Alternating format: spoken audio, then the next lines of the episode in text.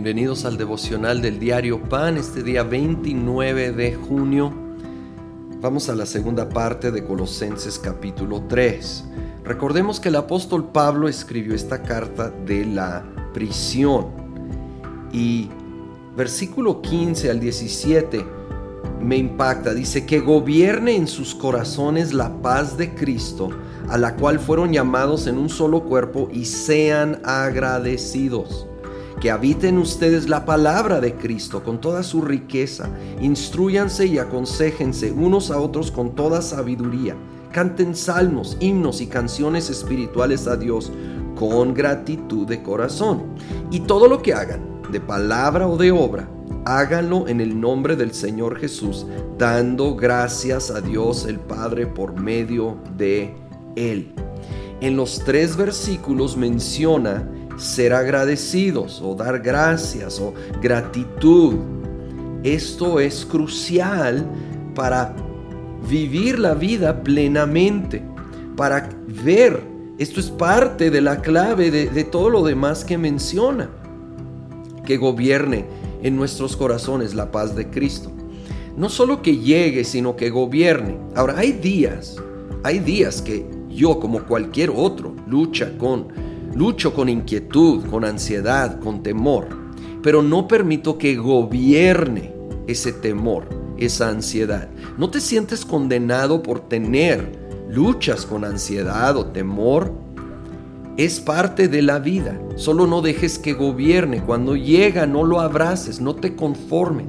Ríndelo completamente al Señor enfócate en su palabra y ojo, seas agradecido por lo que ya ha hecho. Esto va a ser clave para que esa, esa paz entre. Otra clave es el 16, que habite en nosotros la palabra de Cristo.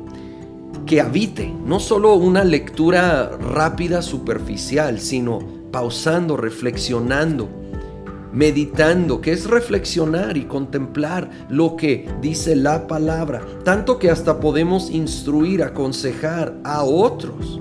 Esto de la mano con cantar, adoración al Señor con gratitud. Cuando nosotros nos enfocamos en la palabra, en la adoración, dando gracias por lo que Él ha hecho, Él nos va a usar para poder no solo tener paz en nuestro corazón, sino ser un instrumento de Dios para aconsejar, bendecir, animar a otros. Así que todo lo que hacemos, dice el 17, todo, de palabra o de obra, hagámoslo en el nombre del Señor Jesús, como de parte del Señor. Cuando alguien va a nombre de alguien, es como en representación de Él.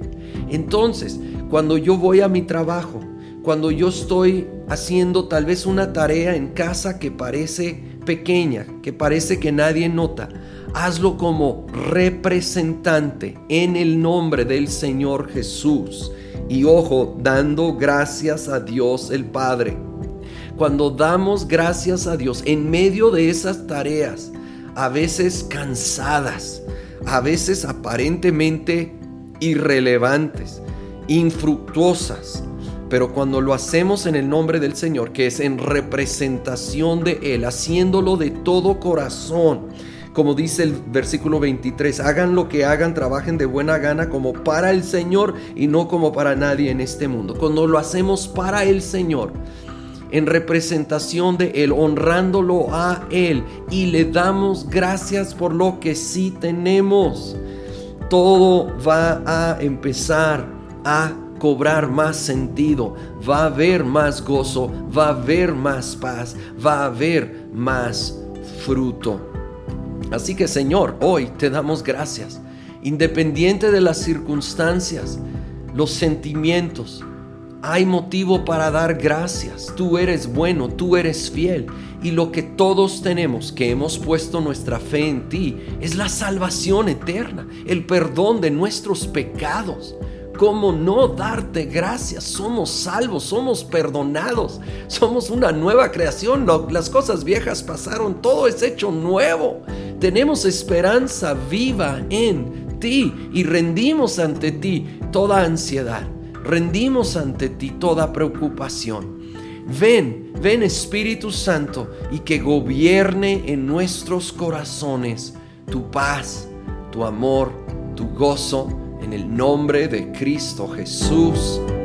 Amén.